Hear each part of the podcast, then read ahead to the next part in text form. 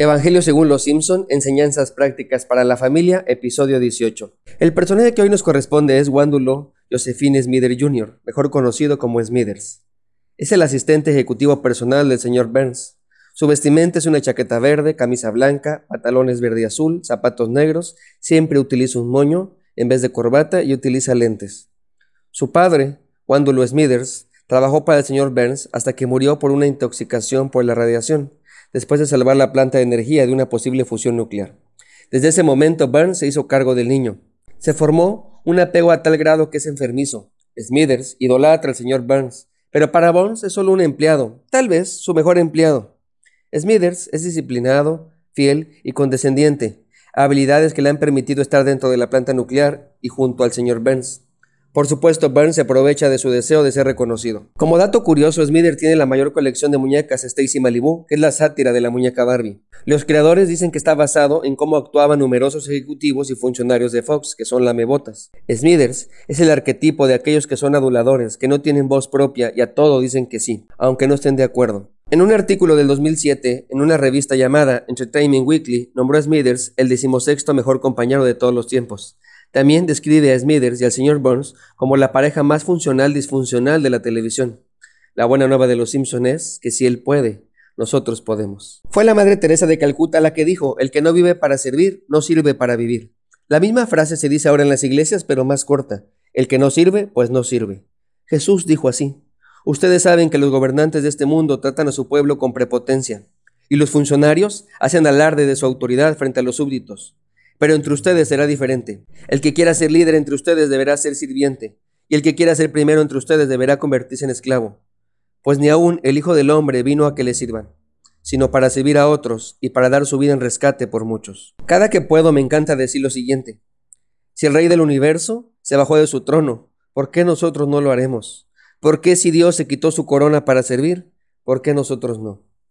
A la mayoría nos gusta que nos atiendan, que nos hagan de comer, que nos planchen la ropa, que nos laven, que nos limpien, que nos apapachen, que nos den dinero, que nos ayuden porque nosotros estamos muy cansados.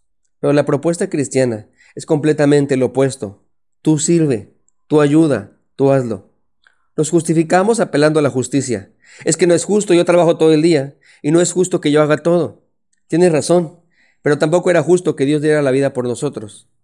Nos justificamos apelando a nuestros derechos. Es que merezco que me apoyen. Yo no soy su criado. Si Dios nos hubiera dado lo que merecemos, estaríamos muertos. Según Pablo le escribe a los romanos, estamos en deuda. Nos justificamos apelando al hartazgo. Es que ya me tienen hasta la coronilla, ya estoy harto. Jesús nos enseñó que el límite es dar la vida. ¿Quiénes somos nosotros para ponerle límite? Jesús debe ser nuestro modelo de conducta si es que queremos tener una familia plena. Debemos estar dispuestos a perdonar aunque ellos nos crucifiquen. Debemos estar dispuestos a servir aunque ellos no tomen la toalla. Debemos estar dispuestos a orar aunque ellos se queden dormidos. Debemos estar dispuestos a ayudar aunque los demás se pasen de largo. Debemos estar dispuestos a curar aunque ellos no quieran tocarlos. Debemos estar dispuestos a buscarles aunque ellos se escondan. Debemos estar dispuestos a dar gracia aunque ellos nos lacen piedras. Debemos estar dispuestos a morir aunque ellos nos abandonen. Debemos estar dispuestos a amarles aunque ellos nos traicionen. Jesús vino a servir a este mundo. Ese es el modelo de Dios. Deberíamos hacer lo mismo en nuestros empleos, en la iglesia, en la escuela y en nuestra familia, por supuesto. No necesitamos tener un doctorado para poder hacerlo. No necesitas ninguna clase de habilidad especial. Cualquiera puede servir. Es por eso que todos somos desafiados a hacerlo. Déjame decirlo así. No te sientas demasiado grande como para hacer algo pequeño. Peleamos tanto nuestros derechos humanos que hasta le queremos enseñar al creador de derechos humanos. Max Lucado escribió así. En la herrería existen tres tipos de herramientas. Primero, las herramientas que están en la pila de la chatarra, obsoletas, rotas, intactas y oxidadas. Están en un rincón, cubiertas de telaraña, inservibles para su dueño, inútiles para su función. Segundo, las herramientas que están en el yunque, hundidas, derretidas, moldeables e intercambiables. Estas yacen en el yunque, siendo dóciles en las manos del herrero, aceptando su función. Y por último, las herramientas que son de utilidad, filosas, fundamentales, precisas y adaptables.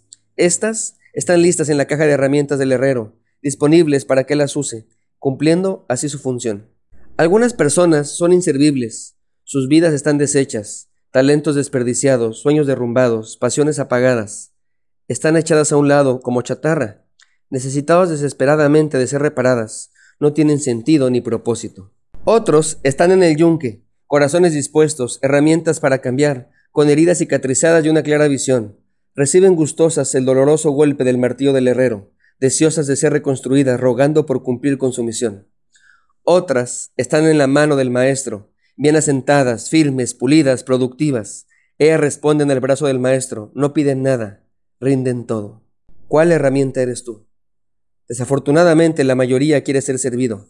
La mayoría se comporta como un crítico de comida o de cine. A donde quiera que se paren dicen, estoy listo, ya llegué, sírvanme. Espero que sea bueno. Critican a todos y a todo. Es que no lo hacen bien. No es una buena comida, he probado mejores. No es lo que yo esperaba. No es posible que para eso trabajé todo el día. No me convences, tienes que volverlo a hacer. La propuesta de Jesús es distinta. Es de alguien que está dispuesto a dar la vida. Es de alguien que dice, listo, ya llegué. ¿Qué es lo que tengo que hacer? ¿En dónde ayudo? Dejemos de justificarnos para no ayudar. Mejor busquemos cualquier pretexto para servir. En el libro del Señor de los Anillos, Tolkien retrata muy bien esta idea. El anillo solo lo podía cargar Frodo, Así que Sam, su amigo y compañero de aventura, le dice, Vamos, señor Frodo, si no puedo cargar el anillo por usted, lo cargaré entonces a usted. Nuestra familia nos necesita. Carguemos con ellos, sirvámosles hasta dar la vida. Dios te bendiga. Soy el pastor Alex Conillé y estaré orando por ti.